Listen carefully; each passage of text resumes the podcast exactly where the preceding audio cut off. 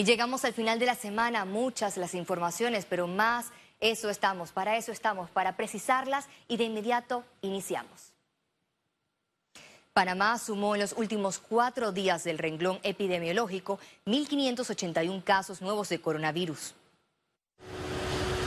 Con la apertura del bloque 2 de actividades económicas y el levantamiento de la cuarentena, la semana registró una elevación de la curva de contagios. El lunes hubo 374 nuevos casos, el martes 258, miércoles 514 y el jueves 435. En los últimos cuatro días, 27 personas fallecieron por el coronavirus, 105 se recuperaron y 6 pacientes salieron de cuidados intensivos. Detrás de cada número, de cada, detrás, detrás de cada cifra, hay rostros humanos que nosotros tenemos que ver. Hay un contexto social en el que hay que eh, manejarse. Las autoridades médicas en todas las regiones de salud redoblaron el recorrido de verificación de las medidas sanitarias, tras la existencia de más de 10 conglomerados a nivel nacional, donde Santiago marca un RT de 3.27 con 357 casos acumulados. El incremento de casos que tenemos en Santiago corresponde a la cárcel de Santiago.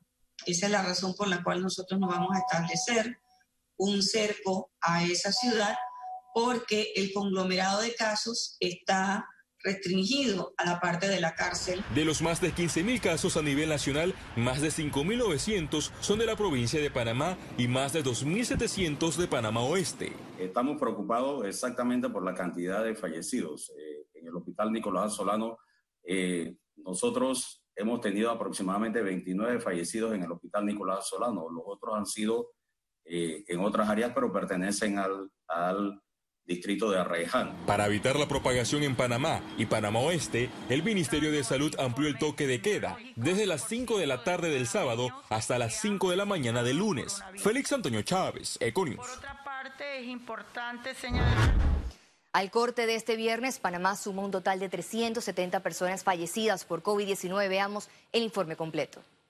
El reporte epidemiológico de este viernes registra un total de 15.463 casos acumulados de COVID-19, de los cuales 419 son contagios nuevos. 410 es la cifra de pacientes hospitalizados, 77 en cuidados intensivos y 333 en sala. En cuanto a los pacientes recuperados clínicamente, tenemos un reporte de 9.718 y al día de hoy Panamá contabiliza 370 fallecidos.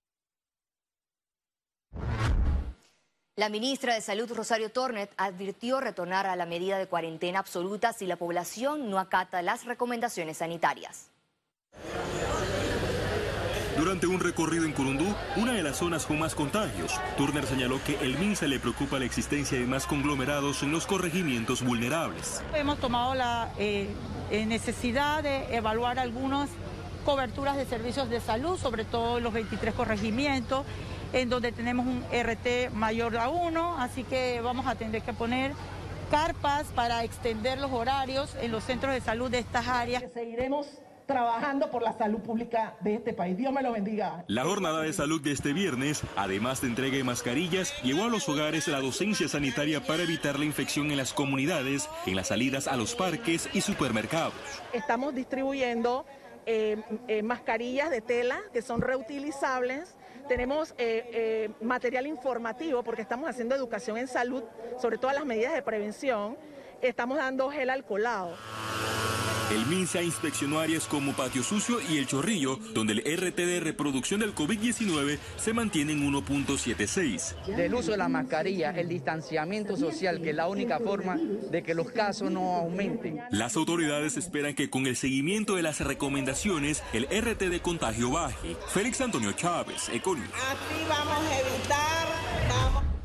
La ministra de Desarrollo Social distribuyó 10.000 bolsas de comida en el corregimiento de Curundú que es una de las comunidades que está teniendo un gran impacto con relación al número de propagación eh, de virus en, el área y consideramos que las medidas que se tienen que tomar, eh, una vez hemos conocido también los niveles de incidencia que están teniendo los diferentes corregimientos, los 23 corregimientos eh, que están ubicados en el área de Panamá y Panamá Oeste, requieren una atención inmediata y por eso aquí estamos.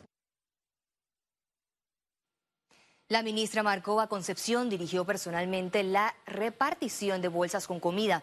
La visita al corregimiento afectado por el alto índice de COVID-19 se hizo en compañía de la ministra Rosario Turner, quien también participó de la jornada de ayuda social. El Fondo de las Naciones Unidas para la Infancia, UNICEF, hizo un llamado a la acción por la niñez en Panamá ante la pandemia. El aprendizaje, la alimentación y protección digital fueron las prioridades discutidas en una conferencia virtual. hay tres elementos muy, ah, muy importantes. Educación a distancia, ah, educación, eh, aprendizaje, digamos aprendizaje mejor que educación, aprendizaje en el hogar. Ah, no, y no importa dónde estén. Y entonces hablamos de la inversión en zonas rurales y remotas, currículo flexible, hemos identificado varios efectos que esto podría tener en nuestros niños y jóvenes. Por ejemplo, la precipitación del abandono escolar, en particular de los hogares, de los niños de los hogares con menores ingresos. El aumento de la desigualdad en el aprendizaje debido a limitaciones con respecto al acceso a Internet, así como a otros insumos necesarios para que la educación a distancia pueda funcionar. Además, en muchas ocasiones los maestros ejercen una labor que va más allá de sus funciones. Identifican problemas de salud, nutrición o abuso, temas que con una educación a distancia es muy, muy difícil de hacer. Economía.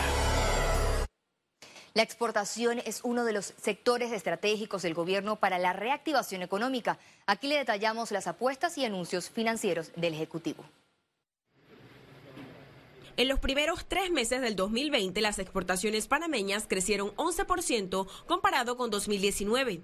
Y cabe recalcar que también el año pasado cerramos con un 6% de aumento, 22% en los últimos seis meses. O sea, las exportaciones, desde que arrancó este nuevo gobierno, han, han ido hacia arriba a un buen ritmo. Ahora buscan potenciar la agroindustria. Básicamente agarrar estos productos primarios y dotarlos de un valor agregado, procesarlos, ya sea convertirlos en jugos, en, jaleas, en, productos terminados que generan un, margen mayor en los productos, en los mercados internacionales. Por otro lado, el Ministerio de Salud aprobó la reactivación de 11 proyectos de infraestructura pública, lo que representa 200 millones de dólares, y aún hay 18 proyectos en revisión.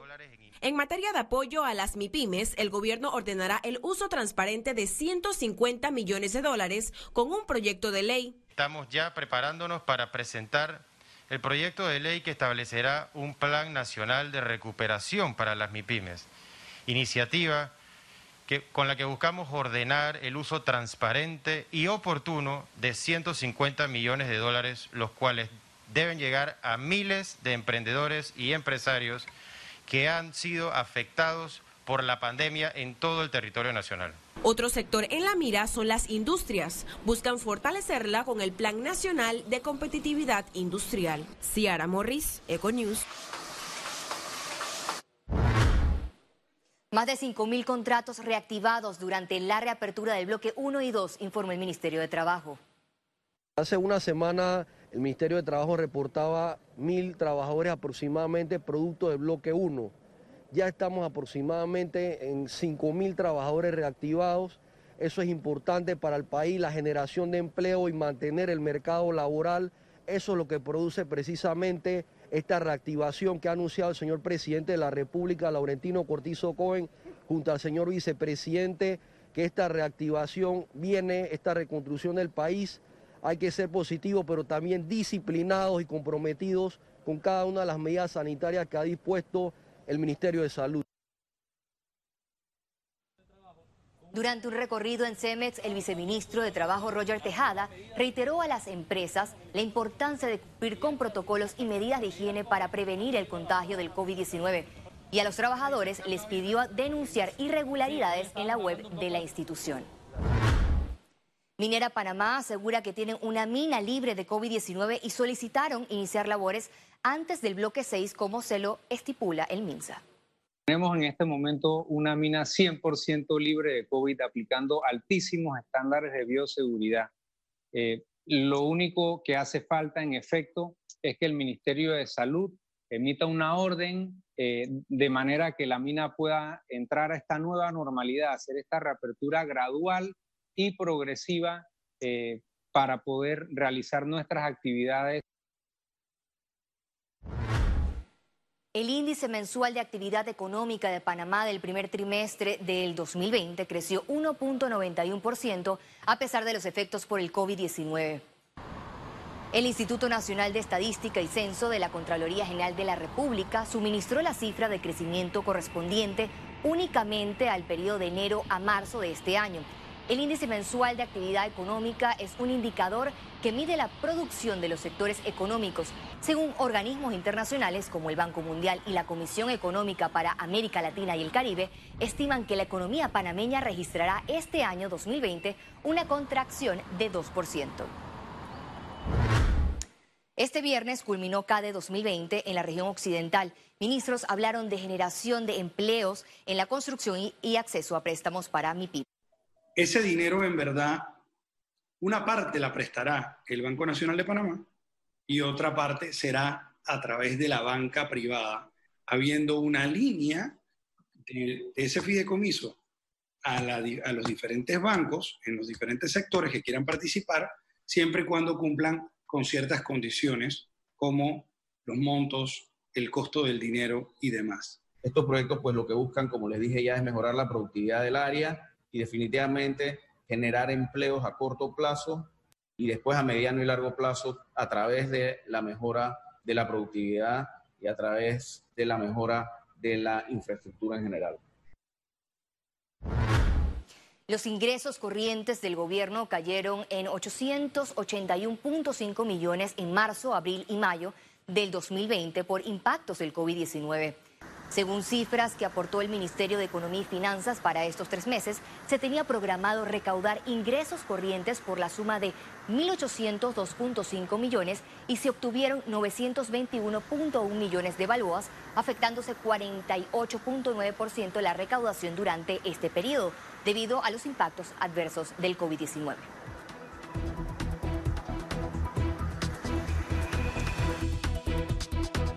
Al regreso internacionales y recuerda si no tiene la oportunidad de vernos en pantalla puede hacerlo en vivo desde su celular a través de una aplicación destinada a su comodidad. Es Cable Onda Go, solo descárguela y listo. Ya venimos. Quédese con nosotros.